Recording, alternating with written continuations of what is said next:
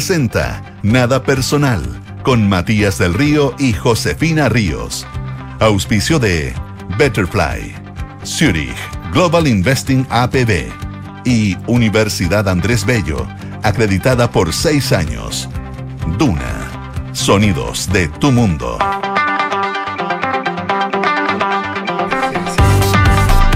¿Qué tal? ¿Cómo están ustedes? Muy buenas tardes. 7 con un minuto, 11 segundos. Bien, no sé. Jueves. Quería ver si está, está Yo me equivoco siempre, así que no tengo nada que decir. Bueno, entonces, viernes. Ah, de seguir, no. Jueves, chicos, jueves como viernes, 26 de octubre de 2023. Le damos la bienvenida en Radio de una Nada Personal. José Río, ¿cómo estás tú? Feliz, pues. Por ser jueves, por ser sí, viernes. por ser fue, ¿Hay fue plan? viernes. Sí, hoy día no. No. ¿No? Siempre tengo algunos planes. Para, ¿Siempre planes? Para los próximos días, hoy día se te voy a llegar con flores. Sí, para la radio. Ah. Pensé que eran para. ¿Para quién? ¿Para No sé, pues te estaba preguntando si eran para aquí. que no tengo No, idea. mañana hay unas celebraciones a la cual no, no he sido invitada. Pero Yo bueno. tampoco, pero es que no clasificamos. No, no. Es sub 30. Claro, estamos, estamos pasados el límite. Hoy día es, mañana es, pero hoy día tenemos que saber porque es nuestro día hábil, el cumpleaños de la radio. Sí. 28. Veinte- Sí. Siete. No, pues, 27, en el 27. 95, Ah, estamos 95. 23, 28. 28 años. Perdón. Sí. Yo 18 ya en esta, en esta, ¿En esta institución? en esta noble institución. Mira. Por lo tanto, ¿ah? 17 o 18. ¿En Duna mismo? Es que un, un tiempo. Tuvo un Sí, renuncio. estuviste en ADN. en Una Yo fui época. a ADN, Sí, 3, me 4 acuerdo. añitos y concierto con el Polo Ramírez. Sí, Sí. Pero después volví. subido varias Vol- fotos. Volví al radio, volví al radio. Sí. Y. Bueno, pero importa, la radio de una cumpleaños Cumple hoy 28 día, cumple 28 años. Sí. Y Enrique Javier cumple 28. los mismos años. 28. Los mismos 28. Creo que salió del colegio. Eh, Todo, todo- todo eso es mañana, pero como es feriado, este año les dieron feriado para Entonces, celebrar. Radio Dura, ¿qué es lo que hizo? Nos dio feriado. No digas que la directora es chanta porque era feriado de todas maneras. No, No, no, no, ella lo había avisado mucho Lo avisó antes. Ella le había sí. Dijo, les voy a prometer una sola cosa. Mm. Porque prometo solo lo que puedo cumplir. Mm.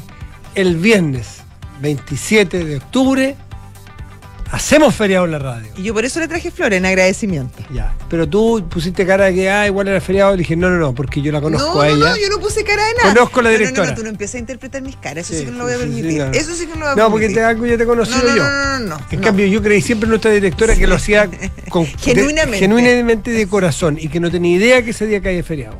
Así que Nunca yo, sabe los feriados así nuestra que yo mañana me levanto, ¿Mm? Miro al cielo y digo, Gracias. estoy aquí. Gracias, Gracias a María gracias Carmen. jefa, por favor concedido. Exactamente. Ya. Y todos los descreídos, entre los cuales no sé quién se suma porque ahora todos hacen los lesos, van a mirar el calendario y van a mirar qué. ¿Y por qué mañana? Mañana es de la iglesia La evangélica. iglesia evangélica. Sí. Así que usted a Aleluya. la iglesia a rezar. Aleluya. ¿Ah? Usted a la iglesia a rezar, yo llevo fotos a mi jefa donde vaya. Mañana es feriado. Y Enrique Javier tiene fiesta. Sí. Y si usted tiene más de 30, Está no sueñe con que le va a llegar No. algo. A nosotros con la José nos enteramos que había un chat paralelo. Y que nos bien- enteramos por la bien- prensa. que es bien feo, eso te voy a decir, ¿ah? Porque chat paralelo siempre hay, pero. Pero, Pero no, uno no anda pero divulgándolo. Claro, no, no podés- no podés- Se mantiene en el secreto. No, ay, yo lo, ustedes No. lo he pillado en varios No, lo que No, pasa es que hay un tipo de discriminación. Yo no sé si puede deducir aquí alguna ley de discriminación, porque hay varias. Samudio. Ley Samudio, por ejemplo. Por Nos deja- ejemplo. Nos dejaste fuera por. ¿Por edad? No. No, porque. No nos consideras tu amigo. A ver, yo. Solamente se- compañeros según- de trabajo. No, según yo tengo entendido, ninguno de los dos va a estar acá. Yo mañana voy a ¿Lo estar sabías acá. antes? ¿Lo sabías antes de Sí. Yo crear ese mañana voy a de estar. Supuesto, Yo voy a estar mañana acá. ¿Sí? Yo me vengo. ¿Te viene? Sí, bueno, me vengo. Ya, me vengo. entonces están O invitados. sea, tengo ahora la peluquería, tengo todo, todo, todo. Todo, Hacer- todo tomado. Voy a hacerme la uña, hacerte Todo. transferencia, hacerte una todo. Te la hago toda para estar aquí en la fiesta tuya. Sí, ya, pues. No hay problema. Ya. Yo le reenvío la No, y después decía hoy que invité unos tíos. Sí, no. claro, le, le haría- le damos, a lo mejor le damos vergüenza, le damos vergüenza. Eso es lo que Llegan Todos los pasa. millennials, todos los, los giles de las terrazas. ahí. Hola tío, Matías, pase. Tía Josefina, ¿le- ¿dónde le dejo el abrigo? Tía, Eh, siéntese, pase por acá, tía, tome asiento usted. No se vaya a cansar. Te dimos vergüenza. No, Te dimos vergüenza. jamás, jamás. Sí, bueno, no sé, pero dile, pero. Entonces que somos bien joviales. Sí. Nosotros. Mira, acepta. Hoy día, hoy día tuvimos un, un almuerzo celebración que Sí, lo pasamos ahí sí fui, ahí, ahí me tuve que pedir por favor. Me dijeron, bueno, ya. No llegué porque yo estaba cumpliendo las labores de empleado público en la televisión pública chilena, transmitiendo los Ah. Panamericanos. Ahí Hablaste- estaba. Hablaste con tu amigo francés para que te diera datos. Sí, de pues el deporte? amigo francés dice que sabe hasta de béisbol. Es más Sí. chanta. No sabe nada, po. No sabe si le gusta la U, imagínate. Ya, perdón, Le- oye, lo mejor que tiene. ya, ¿y? Pero tuve que transmitir. Tú sabes que me estábamos transmitiendo y como están pinchando y pa, pa, estaba yo con el tenis. Ya. Y yo me manejo un poco con el tenis. Out, dice. No, o sea, no, y copiaba ciertas cosas. ¿ah? Estábamos. No, no, un gran paralelo al revés de. Pero espérate, ¿y Para te tocó, no te tocó con alguien ¿Ah? eh, de Con Fernando Sí, con- González. Con Felipe León, hoy día, Ya. de- del 24 horas. Y entonces yo hablé de esos los paralelos. y es que nosotros estamos. Yo, Un slice. Yo, yo no soy B, soy C. Ya. Porque está el canal abierto, está el cable Ya. y estamos los por YouTube. Ya, estamos, ahí ahí, está. estamos. Ahí estoy. Pero dicen que para los panamericanos del 2074 podría subir a- al cable. Al cable. Que es muy difícil, imagínate, Pedro Carcuro, tú tenías. Yo con Pedro mano a mano. ¿Sí? Somos amigos. Se dan la mano cada vez que se ve, se se se dan se dan la la mano. mano. No, pregúntale a Pedro, hablamos de fútbol, hablamos italiano. Pero mira, eh, estábamos transmitiendo hoy día, estábamos con el, estábamos con el tenis, yo hablando, eh, va muy bien la red, muy sólida la volea. eh, y me aprendí algunos tips, vi algunos, vi, vi algunos en YouTube antes, cómo narrar los que saben. Ya. Entonces, eh, bueno, eh, la verdad que sí, eh, eh, no sé, González tiene, tiene fuera de la cancha, su rival no logra entrar a la cancha, lo tiene jugando desde el fondo. En cambio, González entra, entra, domina. Ya, varios tips, anoté, anoté unos tips. Ya. anoté el, el paralelo, el paralelo, eh, el, el- slice. el slide, segundo servicio. eh, tiene, no, y hay unos, hay unos comentarios buenos, hay unos comentarios buenos que hacen de repente como, como que obvio, que todo sea muy importante que está, está metiendo más los primeros servicios. ¿Se ve? Como que tú decías, oh, tú sabes, tú sabes, tú sabes. La cancha está un sí. poco lenta. Pero ¿ah? claro, pero ese- le le- ahí cómo se sacó de los pies muy bien. Yo está con un problema de, de rapidez de pierna. Y bueno, copia algunas cositas. Pero se mataron después porque el director dice, oye, se van a tiebreak, siguiente- van a tercer set, vamos a tener un break ahí y vamos a tener que ir al, al béisbol. Y le dije, no. ¿Voleibol o béisbol? Ve- No, yo en voleibol soy Pedro Carcuro al lado. Es al lado del béisbol. No, soy. Ya. Te tocó Pero. No, el béisbol es Soy. Don Julio al lado, claro, Sí. pero. Y de repente. Estamos Home run. Y le tiran, y le tiran la ¿Qué pantalla, ¡pa! Y le tiran el diamante ahí de. de ¿Cómo se llama? De Cerrillo. Me río. ¿Y qué hiciste? No, yo dije, ofrecí agua. Si, quería- si quería ir a que le buscar agua el que quisiera, pues no era capaz de. O sea, los rojos y los azules. Home run. Run. ¿Ya? ¿Y hubo jonrón o no? No, es que no sé cuáles son. Porque ¿Qué es el drama? Uno sabe la palabra, uno no tiene idea cómo cuál es. yo sí decía, lo único que dije, bueno, ahí está el bateador y el otro. ¿Se, se presta para recibir? ¿Y el, pi- ¿no se llama pitcher el otro? Pitcher. ¿Pitcher? Que está ¿no? El, pero el, ¿Pitcher? el lanzador es el, el otro, ¿El ¿no? que el pitcher es el que tira la pelota? ¿Cuál es el, el- el que tiene el guante? Un guante que es más incómodo, imagínate rascarte la espalda Ay, a con ese me guante. gusta. Imagínate con ese guante. Hay gente que yo le vi, venía a hacer radio con ese guante. ¿Sí? Sí. Ya, pitcher y bateador. Y yo decía, bueno, segunda base. Cosas. Así que en eso estuve la hora de almuerzo. Por eso no te caí el Gil, no nos invitaste mañana al cumpleaños. No, no, no están invitados. Les voy a hacer llegar la. Ya. Mediante un, un código QR, hay que hacer una transferencia y. ¿Te acuerdas? Una vez tú fuiste a ese- una, una convivencia ¿Ya? que hizo Francesca Ravizza. ¿Ya? No, sí, no sí fui- no fuiste. fui. No, ¿Sí? sí fuiste, ¿Sí? sí fuiste. Llegó tarde, creo. Estaba O no, no, al final no pudo llegar, tuvo problemas en el canal público. Eso fue lo que dijo, al menos. Esa fue su excusa. Es que ustedes se vienen, llaman a la jefa, le un WhatsApp, yo tengo que ir a Contraloría. Oye, ya, espérate. Y, bueno, y la Francesca nos convidó a esta convivencia Y ahí. y nos mandó un código QR, efectivamente.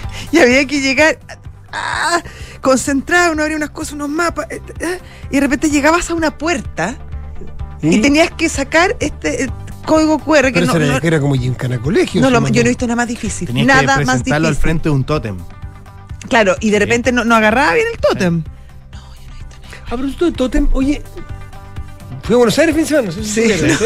No te creo, Algo cuéntame. supimos. ¿Ya? No me han dejado hablar nada ¿Cómo sobre estuvo? Argentina. No lo fin. poner, Matías. Lo tenemos censurado. Ustedes se pierden cosas de, Es que yo ya no hablo argentino. cosas de actualidad, cosas de... me sorprendió mucho y yo no lo he visto aquí. Mm. Estoy hablando ya, ya para que ustedes, ya me dejaste fuera, listo. Me dice y nos dejaste fuera. Ya, Uno, dos. Eh, te- te digo, ustedes se ríen, pero yo estaba trabajando transmitiendo béisbol y ustedes estaban en un almuerzo. Home run. Dos. Tres. Yo quiero hablar de mi experiencia en Buenos Buenos No, pero es Aires. que ya he hablado cualquier No, no, cantidad de tu experiencia no, en no, no, Buenos Aires. No voy a hablar de las Ah, elecciones, pero de tendencias. Ya. Ya. Está Ya. repleto. Se va a poner a hablar en Argentina ya. No, no, no, está repleto, Es repleto ya. de conserjes virtuales. ¿Ah? Ah, miren los dos lados de la carita que pusieron. Ah, Mira. ya algún día les voy a contar. Quédense con cuello. No, no, ah, no. ya, que No, la quiero, ya cuenta. Cuéntalo, no, ya es cuenta, porfa, Me ningunearon, me ningunearon. Ya quiere que le roguemos, sí. cuenta, Un porfa. poquito, Ya, Mati, dale. Dale, cuente. Ah, son como. No, pues dime que cuente. Ay, no, si Ah. te ha puesto que sabes, si sabes. No, sí, sabía, sí sabía. Y hay acá un par de edificios acá pues, cerca de la radio que tiene también Es que es la tendencia que viene. Seguro. Ya, ¿me pueden contar a mí que yo no sé? ¿Viste el encargado? La serie de No, pero sé de qué se trata. Bueno, el encargado es, Es un conserje. Es un conserje, así le dicen allá los encargados, pero que está perdiendo un poco terreno con los virtuales. tecnología, Ahora, tú te acercas, vas caminando por la calle, Mm. ves esas puertas de vidrio con el bronce abajo muy Sí. lindas en los barrios, esos son los barrios más pituqueles de Claro, Buenos Aires. Y, y todos tienen su tonta pantalla así, más grande, como, haz cuenta, como un plasma chico, pero puesto vertical. Y está la cara del, del guardia, porque es un guardia que. Pero es como una, un, Está un- en alguna central. un holograma. No, no, de verdad. ¿Pero un holograma? Ponte tú, Enrique Javier. Es un puesto ahí, es un puesto aquí holograma, con ya. una cam. No, es una es un Es video, una persona. es una persona que Ah, está en ya. video. Pero que él es capaz de intercomunicar al edificio y él ve 15 edificios. Y abre la puerta. Abre la- puedo, entonces yo tengo, veo las acacias 1548, las petunias 1396, Arturo Prat 1215. ¿Y así? y, en fin, ahí tengo la lista, te la puedo dar. tengo, tengo las azucenas 1447B, tengo todos esos edificios. Y las tengo aquí en mi panel. Tengo una cámara enfrente y estoy llegando a todas las pantallas de la entrada de esos edificios. De las azucenas Ya, 1447. Arturo Prat Arturo Prat- 127. No, 126B, te digo. Ya, ya. Cuando yo entro y voy, aporto la puerta y, y hablo con ese señor virtual.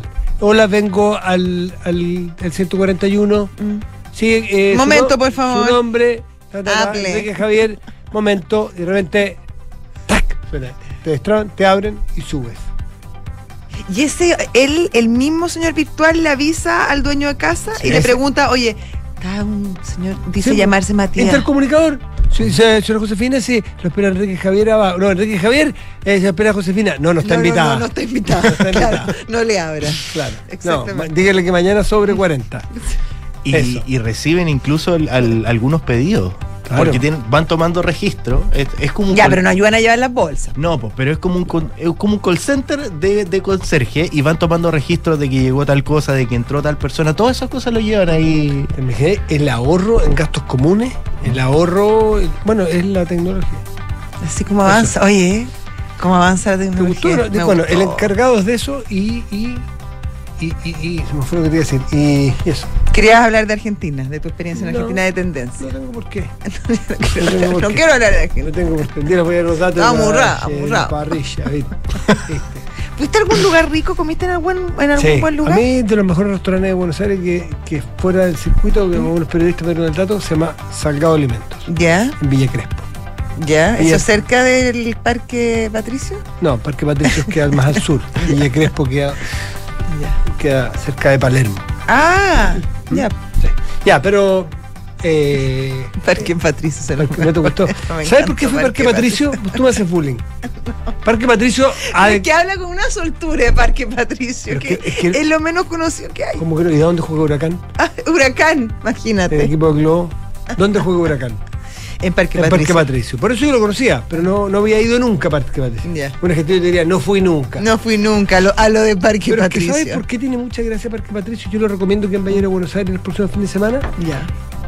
El entonces jefe de gobierno, corría el 2014 en Argentina, de la ciudad de Buenos Aires, el ingeniero Mauricio Macri, Mm, que venía a ser presidente de Boca, sí. asume y en Parque Patricio había una, es una zona popular, una zona popular clase media, bien, bien, popular. No, no, no, No tan porque había partes bien venidas a menos. Ya, ya. Y había una vieja fábrica una vieja maestranza que hace 40, 45 años lo reporté con la señora, con la vecina. Así que este dato fresco, de la jefa de la comunidad de fomento del barrio en Parque Patricio. Perfecto. Y le dije, señora, aquí, desde que yo soy nena, Yo que soy nena. hubo siempre una maestranza. Vos cruzabas las paredones, estaba lleno de delincuentes, droga, estuvo abandonado 40 años. Puros chorros. Me dijo, ¿y Mauricio? Mauricio, me gusta eso. Llegó Mauricio cuando asumió el gobierno de la ciudad de Buenos Aires y dijo, aquí vamos a hacer el edificio... Todos los jefes de gobierno anterior habían prometido Dolor y el Moro. Aquí vamos a hacer el edificio del gobierno de Buenos Aires y vamos a hacer un barrio tecnológico para Mauricio. Cuando vea te creo. Mauricio no solo lo hizo, El Mauro. Mauro no solo El lo hizo, Mauro, sino que hizo otra cosa más increíble. Se fue a Londres Ya. habló con el arquitecto más importante del mundo. A la sazón, eh, siempre se el nombre, el. eh, ah, el. eh, siempre se va el nombre. Lloyd. eh, no, por, Lloyd, por eso es por. por, por Wright, no, Sí. Eh, ah, eh, ayuda. Ah, yo sé, espérate. Eh, ya, yo te voy a ayudar. Dale tú, dale tú, sigue No, contando el po, cuento. eh, de- ¿Cómo se llama este? A ver. Sajajadit. No, no, no. Sajay, no, no, no, no. Pon la miércoles, se me olvidó la mitad del cuento. Eh, Norman Foster Sí. Ya. ¿Qué, qué está haciendo un se fue, en se Santiago, fue, no en broma, se fue donde Norman Foster en Londres y le dijo quiero hacer el gobierno de Buenos Aires, la casa de gobierno. Y se tiró un 30 mil metros cuadrados. Se tiró Maravilloso. un edificio en la mitad de Parque Patricio, que ahí está hace ya hace seis años que funciona. Es que te puede morir. Y lo que ha generado en la zona en la delincuencia, en la valorización. Lo ha tirado del para arriba, lo ha tirado para arriba, tiene un parque. Y por eso fui, fui a eso, no es que ya he ido otra a cosa. conocer el- a conocer el el, edificio. edificio. Exactamente. ¿Qué está haciendo Santiago Norman Foster, perdón? Eh, tiene un proyecto, no sé qué va a pasar ahí, pero tenía un proyecto en lo que eran los ex sitios de Copesa Ya. en Vicuña Maquena. De él, ¿ah? Sí, el proyecto que era de, que es de la constructora de la inmobiliaria Patio, está detenido, o sea, no sé si, si se va a concluir, pero, pero es un mega proyecto precioso. ¿Sabes a quién le escuché yo que iba a hacer lo mismo que te conté de Macri? Se lo escuché al alcalde de la Florida, eh, al alcalde Carter, Carter. aquí en la radio. Mm. Hace unos 6, 7 años dijo que quería hacer el edificio consistorial de la Florida en el paradero 14 y que se había contactado con Norman Foster. Mira, Pero que era muy difícil que conseguir porque es caro. sí. Y la explicación que me dio fue la misma, porque hay que revalorizar toda esa zona. No, no sé en qué quedó el Ahora, el proyecto. Paradero 14 tiene, tiene, tiene metro, o sea, tiene varias, edificio varias de Norman cosas. Foster es, una, carísimo. es un atractivo mundial Sí, de turismo donde hay un edificio de Foster. sí, por Entonces, supuesto. Bueno, a eso fue y tú te reíste igual. nueve con No me 19. reí, muy por el contrario. Y me quedan cuentos de Buenos Aires. ¿eh? No, ya, pero vamos, Pero para vamos, vamos dejando, vamos Para dejando para semana. el resto de, lo- de los días. Voy a dar el dato de un- de una parrillita ahí. ¿Viste nada? No, ¿Vieron nada la serie argentina? no sé, yo no veo serie. Es la serie de Brandoni con Robert De Niro. ¿La vieron? No. No, la Paula Frederick la comentó ayer en ¿Le Aire gustó? Le gustó. ¿Te gustó? Muchísimo. Bueno, termina Y no le gusta. con Robert nada. De Niro en Buenos Aires. Porque un- dos amigos, uno argentino Me y uno encanta inglés, Robert De Niro. Con, en Nueva York, Ya. hablan por teléfono, qué sé yo, y termina Robert De Niro visitando ¿Ya? a, a su amigo. que Pero, es un- pero es, ¿actúa de cierto personaje o actúa de Robert De no, Niro? no, de personaje. Ah, ya. Y termina De Niro y lo invita a Brandoni y le dice, vamos a comer. ¿Ya? A Brandoni, Brandoni que es el viejo, el viejo clásico Sí, sí, actor sí. argentino. El del padre de la, no, el de la novia, ¿cómo es que bonito película? Y, y terminan, en, en- dice, invítame a comer y vamos, a una, vamos te voy a llevarle ese dinero a la A un mesa". Por- boliche, Porque a él es el, personaje es de un crítico de, así como Enrique Javier aquí. Ya, es crítico de, comida. De comida. Ya. Y lo lleva Crítico a culinario. una parrilla, dice, de, de óptima en Buenos Aires. Y lo lleva a una que se llama El Rebenque de Omar. ¿Y esa tú has ido? Fui por ayer. ¿Ah, ya ahí? Y, y la historia del Rebenque de Omar es que nunca se llamó el Rebenque de Omar. Porque yo llegué el otro día, Mm, estuve ahí, almorcé, que es un comedor más bien, es de barrio. Ya. Esto queda en, la, en Valvanera, Valvanera, que es un barrio de Buenos Aires. Ya, ese no te lo ubico. Ya, No. Valvanera. No yo no me ubico tanto como tú, Flores, tú eres como más... Barrio eres popular. como nativo. barrio popular que tiene mesas corridas, no mesa tú solo. Entonces Ah, tercera ya, lado, muy perfecto. entretenido. Y Te pones Sí. tu bife chorizo. De repente Con la parrilla ahí. A todo Sí. chancho, la parrilla ardiendo. Bacán. Con harto ulo. Exquisito, exquisito, Vamos, exquisito. Entonces yo me- siento y le digo, ¿dónde? ¿Quién es, quién es Omar? Claro, presénteme a Omar. Y allá está Omar. Me paré y dije, Don Omar, me presento, Matías del Río, Chile. Ah, ¿de dónde sos? Sí, yo viajé mucho por Chile. ¿Y por qué? Un señor ya una edad respetable. En mi cuarteto de tango. Ay, me muero. Y cantaba tango en el picaresque, en el humoresque, en la portada de Vitacura, en un cine en, en Tobalá, se las conocía todas. Ah, me nombró todos los personajes de la época de los 60 y los 70 aquí en Chile. Bigote. Roset. El, el padrino Aravena, el cantor del Caupolicán, un monstruo, Maldonado. Omar, Omar. Y Omar, le dije, bueno, ¿estuvo de enero aquí? Sí, hay una foto, pero como diciendo, no, no, no, es lo más importante que nos ha pasado. Como no es tan, gran- tan- tanta cosa. Y así me mostró una foto, estuvo de Niro ahí. ¿Y quién más había estado? ¿Y por qué el eh, y, y por qué- ahora él y, y yo? El, el, Matías del Río. y le pregunté por qué el rebenque, el rebenque es como una fusta que usan Ya. los gauchos. Me dijo, no, ese nombre se lo puso la productora. Pero lo dejó ahí. Sí, Y tú lo buscas por Google, el rebenque de Omar. En y antes se llamaba Omar. Lo de Omar. Lo de Omar. Mucho mejor lo de Omar. ¿Qué tal? Hay un cantante que se llama Omar también. Omarcito, no, ese No, Yo- ese Omarcito Gárate. Yo tengo. Hay un reggaetonero. Don Omar. Don Omar. Sí, ¿ya? Don Omar. Yo tengo una historia de, de unos amigos que han ido a Argentina harto a, a Buenos Aires Ya. a comer a un restaurante que es muy prestigioso que se llama Don Julio. Sí, ¿ya? típico. Que fue donde comió Lionel Messi cuando volvió a la Argentina después de ser campeón del mundo. Ya. Entonces estos amigos siempre cuando entran, reservan y todo, le dicen al garzón que los atiende que por favor se quieren sentar en la mesa donde Messi. Y se sientan Se todas las sentó. veces en una distinta. Y a los tres le han pasado mesas distintas. Muy chanta, Julio. Por eso vayan donde Omar. Omar no tiene ni una pretensión. No te, no te tira a venir Nada, encima, nada. no hay gran foto. No. ¿Y sacó foto contigo? Sí, no sacamos foto. Sí. Sí, no sacamos foto. No, muy bien, muy bien. Pero, eh, eh, ya le dije, eh, Salgado Alimento, una fábrica de pastas Alimento, que queda en el barrio de. Villa Crespo. No es nada de lejos. Me encantan las Se, pastas. se mueren, se mueren. Ya. Ya. Esto es un programa de. programa serio. Magacinesco.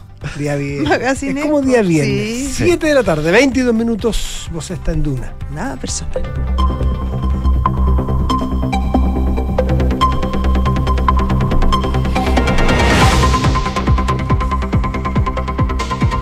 Enrique Javier. Vamos con esto. Anda. El discriminador.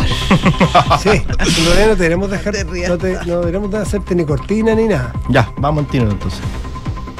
Pero te- perdón, no has dicho que no es verdad, si No, no, no, no, no, no, no, no, no lo desmiente. No desmiente que Pero no dejó a fuera ver. su cumpleaños. Sí. Les dije, están invitados. Si quieren ir más, No, no, no, invitados. no fue así, fue como que no te quedó otra, pero, pero efectivamente no nos había Sé que invitado. acá- como dije que- chavo, hagámosle al chavo. Al cabo que Sí. ni quería. Dale con los Tú- oye, titulares. tú te lo pierdes. Dale, con- dale, sí, dale, con los titulares. Dale, dale, dale, dale, dale. Apúrate, Vamos. apúrate. Dale con los titulares. La diputada por Atacama, Sofía City y José Miguel Castro llegaron hasta el Palacio de la Moneda en representación de la bancada de Renovación Nacional con el objetivo de entregar una carta al presidente Boric en la que solicitan su apoyo para congelar la entrada en vigencia de los servicios locales de educación SLEP que aún no se encuentran funcionando en el país. La solicitud se enmarca dentro del paro de profesores que mantiene hace 53 días los docentes de 46 escuelas y liceos de Atacama dependientes del SLEP de la zona y tras la acusación de malversación de recursos también en Atacama. La última encuesta de presupuestos familiares reveló que los hogares de las capitales regionales en Chile gastan en promedio al mes 1.400.000 pesos. De este monto, el 21,2% se utiliza para alimentación y bebidas no alcohólicas. Respecto a los gastos, el análisis mostró que en los hogares que representan mayores ingresos se observa un ingreso significativamente mayor que el gasto, fenómeno que no se repite en los quintiles más bajos. Según reportó el Wall Street Journal, las milicias de Hamas entrenaron en Irán semanas antes del devastador ataque terrorista contra Israel. Cientos de miembros del grupo terrorista y de la yihad islámica habrían participado en las maniobras dirigidas por oficiales de las fuerzas Quds, el brazo de operaciones en el extranjero de la Guardia Revolucionaria Persa. Y hoy debuta las Diablas en los Juegos Panamericanos Santiago 2023. El equipo nacional se enfrentará a las 19.30 horas a México. Ayer los Diablos derrotaron 15 a 0 a Perú en su estreno panamericano. Más temprano, Denis Bravo se quedó con el bronce en la categoría menos 54 kilos de boxeo. Con esto, el Team Chile suma 27 medallas y va momentáneamente en el sexto puesto del medallero panamericano. Muy bien, Enrique Javier. Nos vemos. Te vaya muy bien. Suerte en lo tuyo. Sí, que te vaya bien. te Pasen- mandamos- oye, pásenlo súper bien. Te mandamos el regalo. Si te llega una caja, ábrela con confianza. 7 de la tarde, 24 minutos. Estás en Duna. Nada personal. los slip. Deben llamarle los slip. Porque la verdad. El slip vencido. No, no, no. Lo no, elástico. no, no Leslie, no es Leslie. Slip de dormir. Porque la verdad que hacen 53. Yo pensé que me la- Pero José. Pero José. pero como además como vencido. ¿Qué hacemos con la José? Sleep, dormir, perdón si mi inglés no es lo perfecto, pero sleep. Tú pensaste que eran los Eli. ¿ah? Eli. Los los Y Eli. te mire como, bueno, será. Bueno, dejémoslo en los SLEP, que son los servicios locales de, de- de educación pública que se han comportado como sleep Sí, pues, además. y como sleep, porque la verdad que se la pasan Están ado- adormecidos. Adormecidos, 53 días sin clases son niños y niñas y lo que está saliendo está cada vez más con olor a podrido. Cada vez peor. Cada vez peor porque tiene que ver con una riña política a estas alturas por quién se posiciona como el caudillo de la zona y quién maneja los colegios de profesores en la zona. Con, con unos estudios que los, en la mañana yo leía la rápida algunos porque pero tengo Sí. aquí la, la- la- la- la fiscalización que hizo el Ministerio de, Educación y hay una cantidad de miles de millones traspasados de un lado para otro que la verdad es que la Contraloría y el Ministerio Público tienen que estudiarlo porque acaban de recibir los antecedentes y seguramente vamos a ver ahí que, no sé si un convenio 2, pero, pero, pero la verdad es que con la frivolidad con que se mueve la plata, donde la- estamos hablando de una fiscalización que hace el Ministerio de Educación al SLEP de Atacama. Y le, y le dice que no calza ninguna cuenta con nada. Usted me dice que pagó, te invento, quiere decir, do- pero me acuerdo así, 12 mil millones dice que lo usó para esto, pero resulta que esto ya estaba pagado con la otra partida. Y, con- y pagado con, a- a- con sobreprecio en muchos de los Y pagado casos. con sobreprecio. y pa- Entonces, bueno, esto pasó, esto, esto- Empresas esto- que podrían estar ligadas con funcionarios, además, Matías. Dicho por Cataldo. Mira, a mí me llegó ayer en la tarde, me llegó la- ayer en la tarde la lista de los de los eh, de las máximas autoridades del SLEP de Atacama, con sus sueldos y con sus fechas de entrada. Solo decirte que los cuatro primeros sueldos son sobre 8 millones de pesos. Si son buenos, bueno, está bien. Ya, son sueldos sí, que paga el bien. Estado, está bien. Te quiero decir que, nosotros, que los que par- partieron no solo en este gobierno, partieron en alguno en el gobierno anterior, lo que habla de una captura, de una captura transversal. Déjame decirte otra cosa. Ayer en la tarde le pregunté a una persona de la zona, yo me he, hecho, me he ido haciendo algunas fuentes que me ha llamado, tengo un llamado pendiente con una persona ahora, le pedí le mandé una lista de personas y que me averiguara su militancia. Me escribió esta mañana. Hay de- mientras no tenga el chequeo del CERVEL, yo no quiero nombrar partidos porque puede ser irresponsable en mi parte, pero hay de partidos oficialistas y de partidos opositores. Eh, esa es la transversalidad. Cuando, ¿Y cuál es el problema? Dame un segundito. Sí. Cuando se hace la ley para traspasar de las municipalidades los colegios, a los estos colegios públicos, a los servicios locales, la idea era mejorar la gestión, especializar la gestión, porque en las municipalidades tú quedas a expensas de un buen alcalde o alcaldesa y uno malo.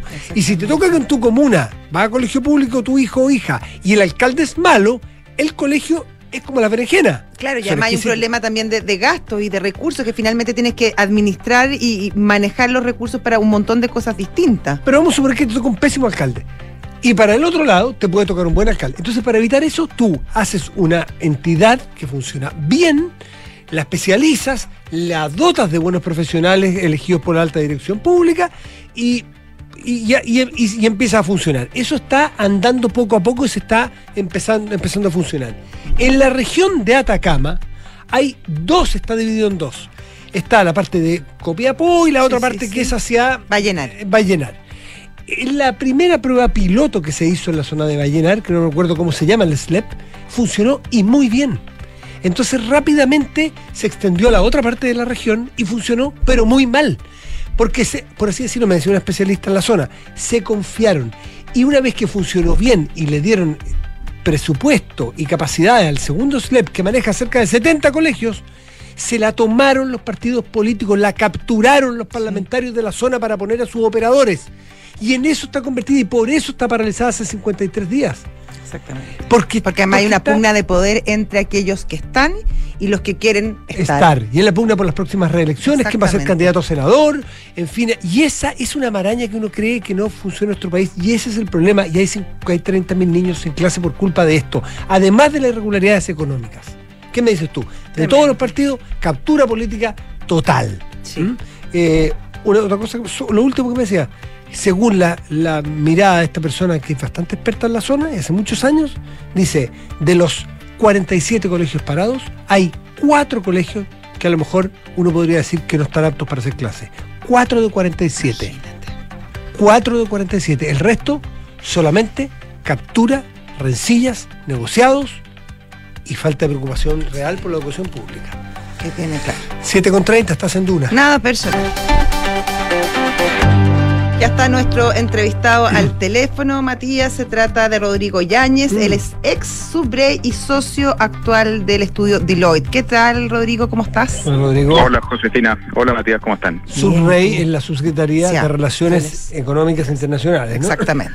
Eh, eh, Rodrigo era en el gobierno del presidente Piñera. ¿Y por qué lo recordamos? Porque a aquel le tocó hacer todas las negociaciones con las vacunas. Exactamente. Cuando Fue había- el hombre de las vacunas. Cuando no Negoció había- todo cuando- ahí. Cuando, no había muchas vacunas. Y obviamente la llamamos para hablar sobre Vacunas. vacunas.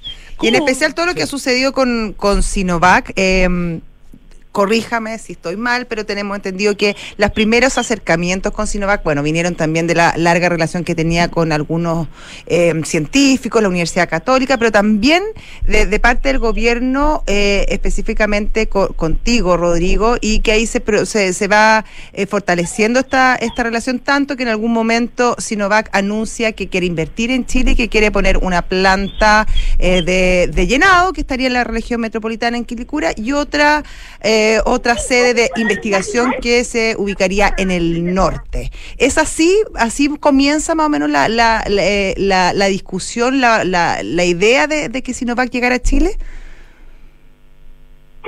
Sí, efectivamente fue así. eh, eh, y siempre esto, como bien dices tú, eh, sí, pasó por un, eh, un entendimiento con el Instituto Milenio, la Universidad Católica y mucha investigación por eh, justamente el tema de, las- de, que esto se, se eh, pudiese vertir en una vacuna aplicable a la población. Ahora, en paralelo, yo diría que esto eh, era importante también eh, que el país generara alguna capacidad eh, pensando en el fondo en una futura pandemia. ¿no? Eh, y eso significaba desarrollar capacidades que en Chile no teníamos. El ISP, si mal no recuerdo, el año 2000 o por ahí dejó de producir vacunas y por lo tanto esta era una oportunidad también para poder reactivar eh, a alguna escala de la cadena de valor la eh, fabricación de vacunas. Y lo que eh, y no solamente en el caso de Sinovac, que existían otros proyectos también en curso de una empresa italiana, Reitera, eh, en asociación con la Universidad de Chile, y tenía que ver con desarrollar la capacidad de llenado, ¿no? El, el fill and finish que, que se denomina como en, en- esa parte del proceso.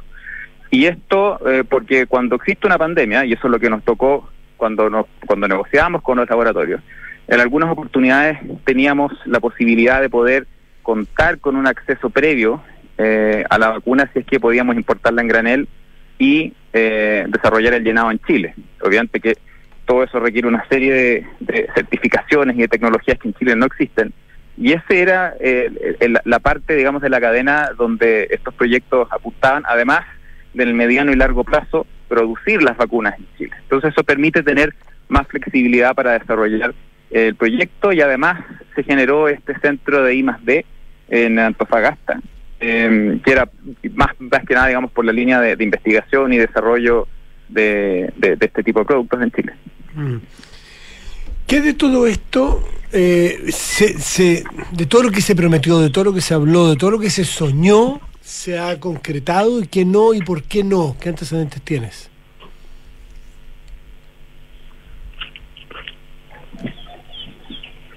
¿Aló? ¿Nos escucha? Perdón, ahí se perdió. ¿Qué, cu- ¿Cuáles de estos proyectos se han concretado? Decías Claro? ¿qué de, de todo esto que se soñó, que podía hacer y que nos iba a dar más autonomía, en fin, y, y- incluso también los proyectos de I más D y de, de tecnología, ¿qué, qué de esto se ha, se ha concretado? Hasta hoy lo que tengo entendido es que los proyectos al menos que surgieron en el contexto de la pandemia, ninguno se ha concretado. Desconozco,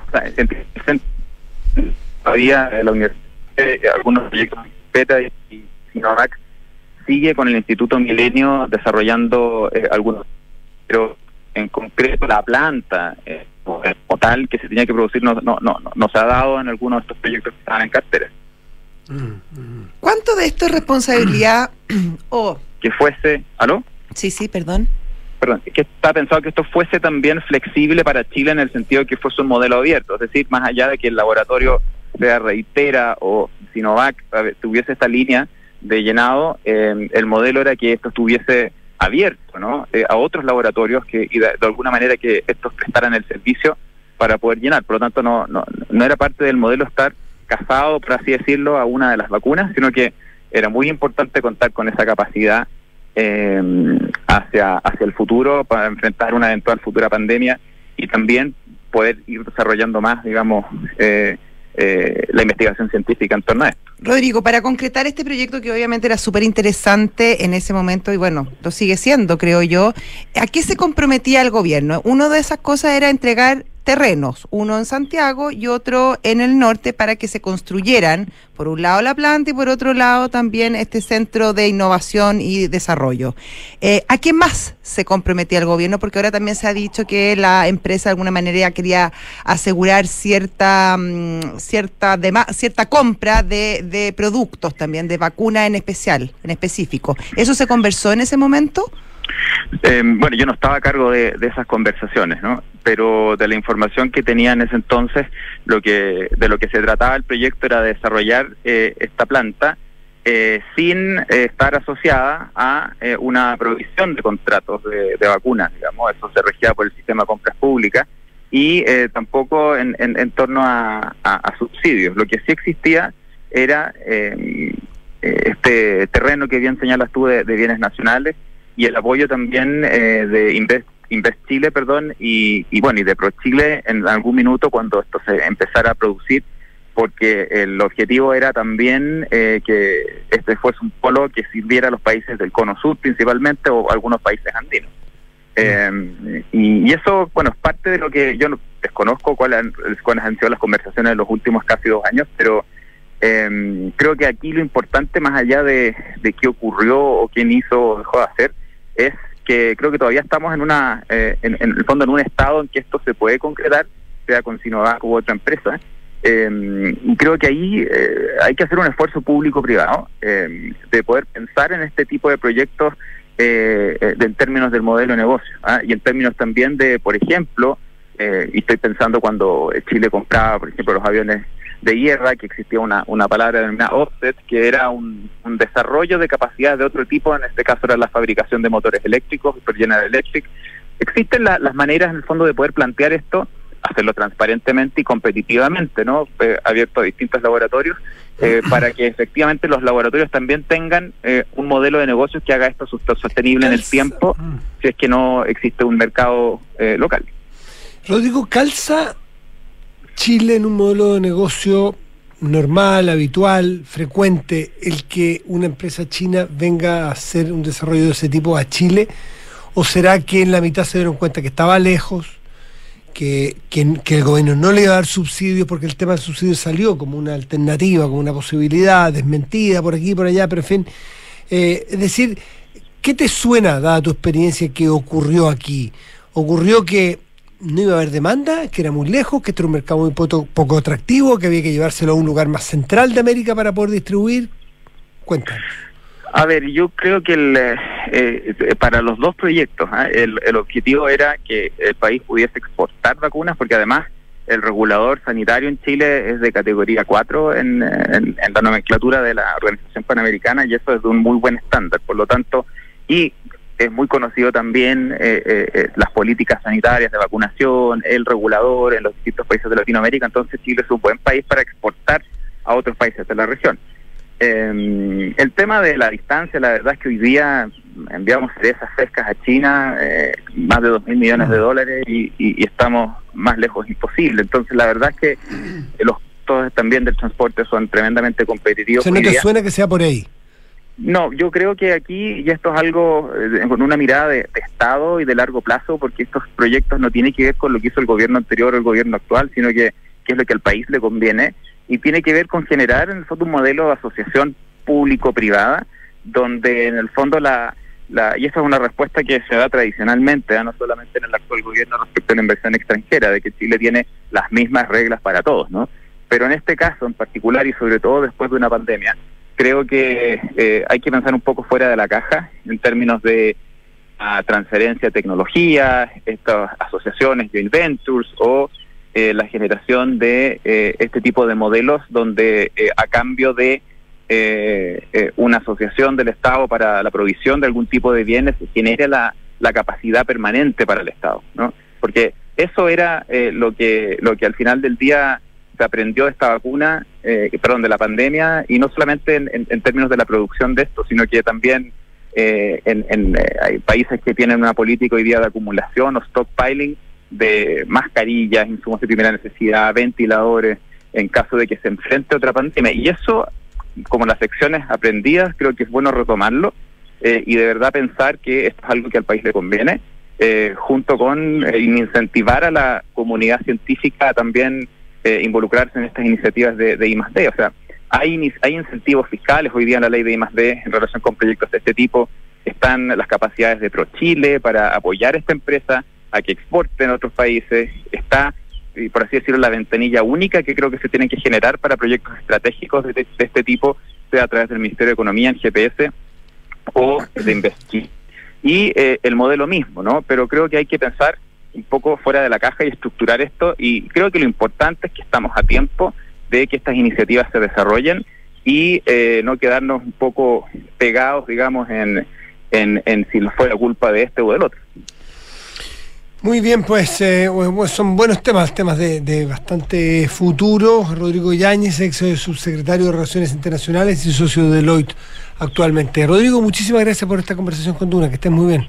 Gracias, Rodrigo. Gracias, Matías. gracias, Cristina. Buen fin de semana. Ah, buen fin de 19 con 41, estás en Duna. Nada personal. Antes de irnos a, las menciones, pues. em, hace una hora un poco más se conoció la decisión del Banco Central en su reunión de política monetaria. Decidió bajar la tasa eh, en 0,5 puntos base, eh, un poco menos de lo que esperaba el mercado, aunque había, había, había para los dos lados, pero en general la, la mayoría pensaba que iba a ser de 0,75. Esto básicamente porque ha cambiado eh, el escenario desde la última reunión. La última reunión, recordemos que fue en agosto, porque en septiembre no hubo. Eh, y básicamente las condiciones han cambiado. en Estados Unidos la, la, economía sigue súper dinámica, por lo tanto es probable que no que la, vuelvan a subir la tasa y esto obviamente tiene un efecto en Chile. La bolsa en Chile también ha caído, el dólar ha subido y obviamente que el, el tema geopolítico, la, la guerra en el Medio Oriente también viene, a eh, complicar las mm, cosas. viene a complicar las cosas, por lo tanto el Banco Central decide bajar la tasa solo un 0,5% eh, y además tomó otra decisión. Pero quedan nueve, ¿no? ¿Cómo quedan nuevas? Quedan, quedan nuevas, sí. Quedan, 9%. Quedan 9%, exactamente. Llegó a estar en Llegó a estar en 11 y medio, en 11 y medio, sí, y medio. Y, mm, y, también tomó otra decisión que era el otro tema que estaba, eh, estaba dando vuelta en el mercado desde que se le preguntó al Banco Central si el tema del dólar, del dólar iba a ser tema, dijo que sí. El Banco Central contestó que sí, que iban a conversarlo y de hecho hoy anuncia que va a parar su programa de compra de dólares eh, que había anunciado ya hace algunos meses, mm. debido justamente a, la subida al alza que ha experimentado el dólar en, el mercado chileno y la devaluación, por lo tanto, del peso. Y al suspender la compra, ¿qué señal está dando? ¿Qué dice el mercado? ¿Una señal de que confía en que se va a estabilizar en estos precios? Eh, básicamente que compra, por lo tanto, como sale a comprar, eh, espera que como haya menos demanda, baje el precio. Que cuando sale a comprar es para tratar de mantenerlo, ¿no es cierto? No, no, no, esto lo, no él está, el, Banco Central había decidido salir a comprar dólares porque habían disminuido mucho sus reservas. y cuando decide salir a comprar es para aumentar sus reservas de dólares, que las debe tener, y además salió a comprar en un momento donde efectivamente había muy buen precio. Pero eso ha ido cambiando eh, en los últimos meses. Eh, y por lo tanto, muchos se preguntaban si es que el Banco Central iba a seguir con esta política eh, dado que obviamente eh, necesita aumentar su- sus reservas, pero eh, dado el precio actual y las condiciones económicas chilenas e internacionales, decidió por lo menos ponerle una pausa. No es que vaya a terminar para siempre, pero por lo menos se pone una pausa. 7 de la tarde, 44 minutos, estás en Duna. Nada personal. Y saludamos a nuestros patrocinadores. Sí. ¿Estás pensando en asegurar tu vehículo? Si contratas el seguro de Auto Zurich entre el 10 y el 31 de octubre, estarás participando por un viaje a Miami para dos personas. Conoce más y contrátalo en zurich.cl. Universidad Andrés Bello, acreditada en Chile a nivel de excelencia por seis años y en Estados Unidos por el máximo periodo, invita a su simulador de becas. Becas hasta un 100% en arancel y matrícula en www.una.cl. ¿Y te gustaría aumentar el compromiso de tus colaboradores conectando con sus diversas necesidades e intereses? En Betterfly, tus colaboradores eligen sus beneficios. Hacemos una pausa y volvemos. Estás en Duna. Nada personal. En Universidad Andrés Bello creemos en la igualdad de oportunidades. Por eso ofrecemos becas hasta el 100%. Ahora puedes financiar la carrera teniendo una beca estatal, además de la otorgada por nosotros, porque nuestras becas son complementarias a las del Estado, porque te queremos en nuestra universidad. Acércate, nosotros te ayudamos. Conoce tu beca en unab.cl. Un estudio global de Accenture analizó los procesos de cambio post-pandemia que están viviendo las grandes empresas y concluyó que el 86% de ellas están rediseñando sus procesos, con un giro cada vez mayor hacia la digitalización. Casi la mitad de las empresas que realizan este proceso pretenden establecer un nuevo nivel de rendimiento en su sector. Conoce cómo digitalizar la entrega de beneficios de bienestar y protección para alcanzar un nuevo nivel con Betterfly y el máster en dirección de personas y organizaciones de la Universidad Adolfo Ibáñez. Para las curvas del camino, en Zurich tenemos diferentes seguros de auto que se adaptan a ti y tus necesidades. ¿Y si necesito contratar un seguro que tenga asistencias? ¿Y si busco planes a la medida de mi vehículo? Sí a todo. En Zurich protegemos tu vehículo con seguros de auto que se adaptan a ti. Además, si contratas desde el 10 al 31 de octubre, participas por un viaje a Miami para dos personas. La compañía que asume el riesgo es Zurich Chile Seguros Generales S.A. Válida solo para las pólizas adheridas a la oferta y contratadas entre los días 10 de octubre de 2023 al 31 de octubre de 2023. Participan en el sorteo aquellos quienes cumplan términos y condiciones contenidos en la fase de la oferta. Requisitos de asegurabilidad, limitaciones, exclusiones y detalles de condiciones en base del concurso en www.zurich.cl. Nuestros usuarios podrían llenar nueve veces el Estadio Nacional. Talana es la plataforma de recursos humanos más descargada y mejor valorada de Chile, con más de 5.500 clientes y más de 400.000 usuarios. Con Talana, gestiona vacaciones, firma documentos a distancia, administra la asistencia de tus colaboradores y mucho más desde una sola plataforma de recursos humanos. Conoce más en talana.com.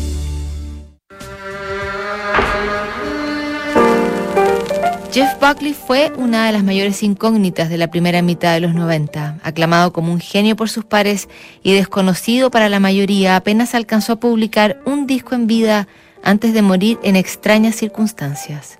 Esta es la historia que te contaremos hoy desde las 8 y media en un nuevo capítulo de Sintonía Crónica Debut en Duna 89.7.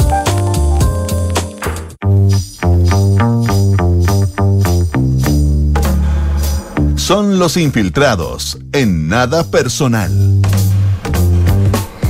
7 con 48 estás en Duna. Nada personal. Y Leslie Ayala nos acompaña a la distancia con una de las historias más sórdidas, terribles, pero también de que- con cuidado, pero glamorosas del mundo narco, que mira que lo que hemos llegado. Y, y dramática, no, porque glamour porque, porque es como la reina de Ah, bueno, el mundo claro. del TikToker Sí, y a eso sí, me refiero. sí, tiene luces. Pero tiene además el drama de un crimen Dramático. entre medio. Leslie Ayala, ¿cómo estás tú? Hola, ¿cómo están Matías, José? Sí, les vengo a contar hoy día eh, la historia de Sabrina Durán, quien hasta el principio de esta semana era una total desconocida, sin embargo ha llenado todas las páginas policiales porque la vimos lamentablemente en un video que se viralizó a propósito obviamente de las redes sociales que hoy día tenemos tanto acceso, un video donde se la ve a plena luz del día eh, siendo acribillada supuestamente en el medio de un ajuste de cuentas. Eh, la imagen fue bastante impactante y obviamente, como son estos que no, no estamos acostumbrados a ver todos los días, eh, justamente en nuestro país, acaparó la atención de saber quién era esta supuesta reina narco que había sido bautizada hace unos meses atrás por un canal de televisión a propósito de su última detención por el delito de tráfico de drogas en una de las poblaciones de Peñaflor, desde donde ella habitaba actualmente. El hecho, el crimen, ocurrió en, en la comuna de Padre Hurtado y generó una investigación penal que hoy día está abierta, donde se trata de esclarecer cuáles fueron los motivos de este crimen. Evidentemente en algún inicio se habló de una supuesta encerrona, un móvil para robar su automóvil, pero luego de estas imágenes que muchos de nosotros pudimos ver, se denota que la persona que se lleva el auto de esta joven de 24 años, Sabrina Durán, también conocida como la INA, eh, Joaquina se llamaba en su en su TikTok en honor a, eh, al Sapo Guzmán, se llama Joaquina Guzmán, tenía una adoración también por la lo que se hace llamar hoy día por los sociólogos la narcocultura. Eh, pudimos ver cómo esta persona que la ejecuta en el, en el piso, son imágenes bastante fuertes, pero así fue, eh, se cerciora de que esta persona, en este caso esta joven de 24 años, eh, muera, tanto así que la acribilla con siete disparos a quemarropa. Eh, bueno, ella finalmente pierde la vida en el Sapu de Santa Rosa, donde fue trasladada por transeúntes que en ese minuto fueron testigos de este hecho y se genera toda una conmoción, obviamente a propósito del hecho policial, pero también lo que hemos visto que hace una preocupación permanente de la autoridad y tiene que ver con estos velorios y también denominados funerales de alto riesgo o funerales que están vinculados a personas eh, dedicadas al narcotráfico. Se dispusieron, Matías José, por parte de la delegación eh, presidencial de la región metropolitana, en coordinación con carabineros, más de 100 efectivos de carabineros. No sé si ustedes pudieron ver las imágenes de cuando ayer el cuerpo de Sabrina Durán es retirado del servicio médico legal después de las como era, tenía como una mm, escolta de no sé cuántos carabineros, autos de carabineros. Exactamente, una gran cantidad de patrullas en un inicio se, se, tenía incluso en este servicio de salud donde ella se constata su muerte, como ha pasado en otros casos, de que pudieran ir familiares y amigos de ella y también quizás algún tipo de integrantes de su clan que ella lideraba en, en Peñaflor con este con estas eh, acciones de microtráfico por el cual estaba siendo investigada por la justicia y también tenía condena, se pensaba que podían incluso ir a, entre comillas, rescatar su cuerpo. Entonces, desde el inicio de la muerte, del asesinato de esta mujer de 24 años, la autoridad ha estado resguardando lo que ocurre y sucede ha sido también notorio porque se ha generado todo un debate, no sé si ustedes lo han visto también en redes sociales, de eh, una supuesta eh, romantización que estaríamos haciendo los medios de comunicación sobre eh, el caso de Sabrina Durán y en específico el llamarla narco-influencer.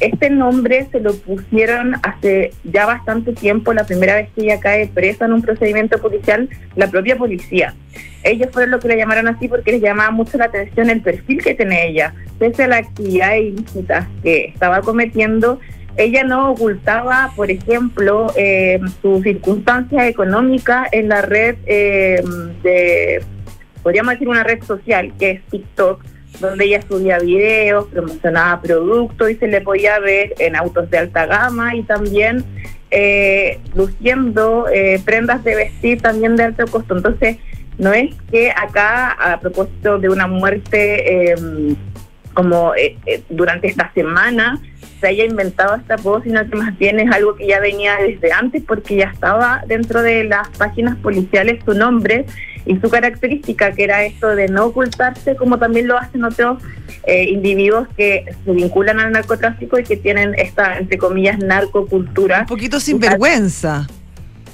Claro, de hecho podemos ver incluso en, en las redes sociales de ella como eh, tiene una historia bastante violenta que no solamente llega a ella y su situación con el tema del microtráfico en esta zona eh, de la región metropolitana como es Peñaflor, sino también toca hace dos meses, falleció también su padre en un, en un hecho violento en Recoleta, también se sostiene por investigaciones policiales que fue una confusa de cuenta, y sin ir más lejos, 24 horas antes, un sobrino de ella también es asesinado eh, bajo las mismas circunstancias, un delito violento eh, donde se les indica como ser una especie de, comillas, soldado de también de una agrupación de narcotráfico que operaba en estos sectores de los suburbios de la capital. Entonces estamos hablando de unas familias que están dedicadas obviamente a, a estos delitos ilícitos. Y finalmente lo que estamos, eh, lo que se investiga ahora es poder dar con cuáles fueron las circunstancias obviamente de eh, por qué... Leli, en la, en la ¿En la investigación aparece alguna relación con el grupo de los Marchand, que es otra, eh, otro clan muy fuerte, que no es de Peñaflor, pero que la jefa de los Marchand eh, es pareja de ella eh, y se conocieron en la cárcel, se hicieron pareja allí en la cárcel y, podría haber alguna relación con el grupo, a ver, de, de- los Marchand en algo de esto, porque ese que una, eh, la hermana de la líder de los Marchand, perdón, el hermano, también murió en, en- en las mismas circunstancias que tú narras hace un par de años. Es decir, eh, podría tener algo que ver la relación de estas dos familias de distintos orígenes, pero con el mismo fin que es el narcotráfico, tener alguna algún vínculo o no se sabe nada de eso. Sí, hay una hebra investigativa que efectivamente está siguiendo la Fiscalía Occidente, en particular el equipo que es liderado por el fiscal Pablo Sabaj, que tiene que ver con estas rencillas que habían entre bandas. Eh, Sabrina Durán, la, entre comillas, alias Ina, eh, quien falleció esta semana, era parte de uno de estas bandas y justamente, como decía Matías, está vinculada a una de las líderes, denominada líderes narcos más potentes de la región metropolitana, que pese a que está eh, encarcelada, ha sido trasladada de varios penales justamente por su alta peligrosidad, como es Antonella Marchand, eh, una de las integrantes del clan Los Marchand, que también fue eh, disuelto, pero que seguiría con actividades ilícitas ordenadas desde la cárcel. Hay una línea, investigativa que que sigue ese curso, pero también lo que se, se habla es como más bien de una venganza local. Acá en Peñaflor no solamente estaba la banda que lideraba la INA, que en algún momento todos cayeron presos, recordemos que Sabrina Durán sal- había salido en mayo de este año, no porque tuviera una buena conducta, eh, salió en libertad vigilada porque una de sus condenas, la que tenía que ver justamente con microtráfico, le permitió acceder a este beneficio de la libertad vigilada y por eso ella estaba en libertad. De hecho, ella estaba esperando y en sus videos ha señalado que estaba esperando a Antonella Marchand, esta otra eh, líder narco de un reconocido clan.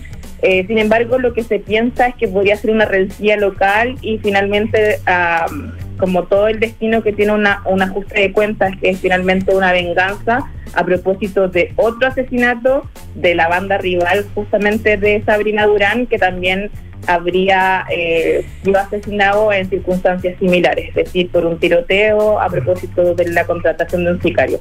Evidentemente un caso que más allá de los ribetes que pueda tener de la crónica roja pro- propiamente tal, ha llamado la atención de las autoridades y hay un gran desafío para mañana en cuanto a carabineros y la seguridad pública. Eh, se ha generado tanta expectación con el funeral de Sabrina Durán que mañana hay un dispositivo el doble de grande de lo que fue su traslado desde el servicio médico legal hasta su casa en Peñaflor donde fue velada. Eh, y hay un desafío entonces mañana que es su funeral en un cementerio de Maipú para justamente eh, la autoridad policial de cómo va a poder contener eh, este funeral y obviamente no repetir escenas como de los fuegos artificiales y también los disparos al aire que ponen en riesgo la seguridad de la población. Entonces, vamos a ver mañana cómo se desarrolla esta historia y este desafío obviamente que tiene tanto la autoridad política, la delegación presidencial y obviamente Carabineros eh, de Chile que tiene que resguardar la seguridad del resto de las personas que se vean involucradas en este, eh, este periodo. Leli Ayala, como siempre, muy buenas historias. Muchísimas gracias, que esté muy bien. Ya, pues les deseo por adelantado un feliz aniversario de que estuvieron semi festejando, pero mañana entiendo que cumplen 28 años, así que los felicito desde ya, mis queridos compañeros de Duna. Para Chao, ti también. Estamos Chao, todos de chao. cumpleaños. Chao. Un besito, chao. Leli Ayala, nuestra filtrada de hoy. Dos noticias al partir. Las chilenas en el hockey van ganando a México. Las rojitas. Las rojitas van ganando, me parece que. ¿2-0? Me parece que tres. Acaba de haber un gol. ¿Ya? Y van dos, o están repitiendo. Vamos. O, está- o es la repetición de. Ahí, parece que es la no- repetición. Puede ser, entonces 2-0, sí, dejémoslo en dos, porque el gol recién, como no lo estábamos viendo, Sí, debe ser 2 3-0, bien, Matías. Bien, bien, Manuel Ross, el 3 a 0 para Chile frente a México. ¿Y Chile-Uruguay cómo anduvo? Veámoslo. Chile-Uruguay en el. El fútbol iba ganando fútbol. 1-0 Iba hace un rato. 1 a 0 en los Panamericanos, jugándose en el eh, Elías Figueroa Brander, el, el ex eh, Playa Ancha. ahí Chile en, en Valparaíso. ¿En Valparaíso? Minutos finales. Chile, sub-23, 1. Uruguay, 0. Gol de el Monito Aravena. Alexander Aravena, jugador católica, gol de La Roja. En el Estadio Aravena. En el estadio, no pues. Ah, no, En Figueroa. el estadio Elías, Figueroa, Elías Ricardo Sí, Figueroa. Figueroa. Don, don Elías, Don y la Elías. boquita nos queda donde mismo. Don Elías. Oye, viene información privilegiada. No, perdón, No, viene Misionario. misionario. Luego viene eh, terapia chilensis. Y a las 9 de la noche, Paula Escobar Ya. tendrá una conversación en reconstitu ¿cómo es? Se llama? Reconstitución. reconstitución. Sí. Y decís constituyente, no sé por qué. Reconstitución, que tiene muy buenas entrevistas. ¿Sabes con quién va a estar hoy día? ¿Con quién? Javiera Parada. Ah. Que está desde muy al principio, Javiera Parada. ¿Te acuerdas de la época del, del AC en el Sí, voto? pues. ¿Mm? De Asamblea. Constituyente. Después con el rechazo. ¿Qué es lo que dice ahora? ¿Cómo quedó a juicio de Javiera Parada la Constitución? Interesante. Mm. Sí, es muy, muy atractivo interesante. escuchar su opinión, que es muy siempre muy tranquila, muy pausada, muy meditada Ponderada. y muy ponderada. Así que Pablo Escobar en Reconstitución en Duna a las 9 con Javiera Parada. Yo me quedo aquí a escuchar todo eso. Yo me imagino. Por supuesto. Sí, de todas maneras. ¿Qué más podemos contar? Eh, nada, que tengan un muy buen fin de semana. Exactamente, tú Sí. también. Hasta luego. Chao. Chao.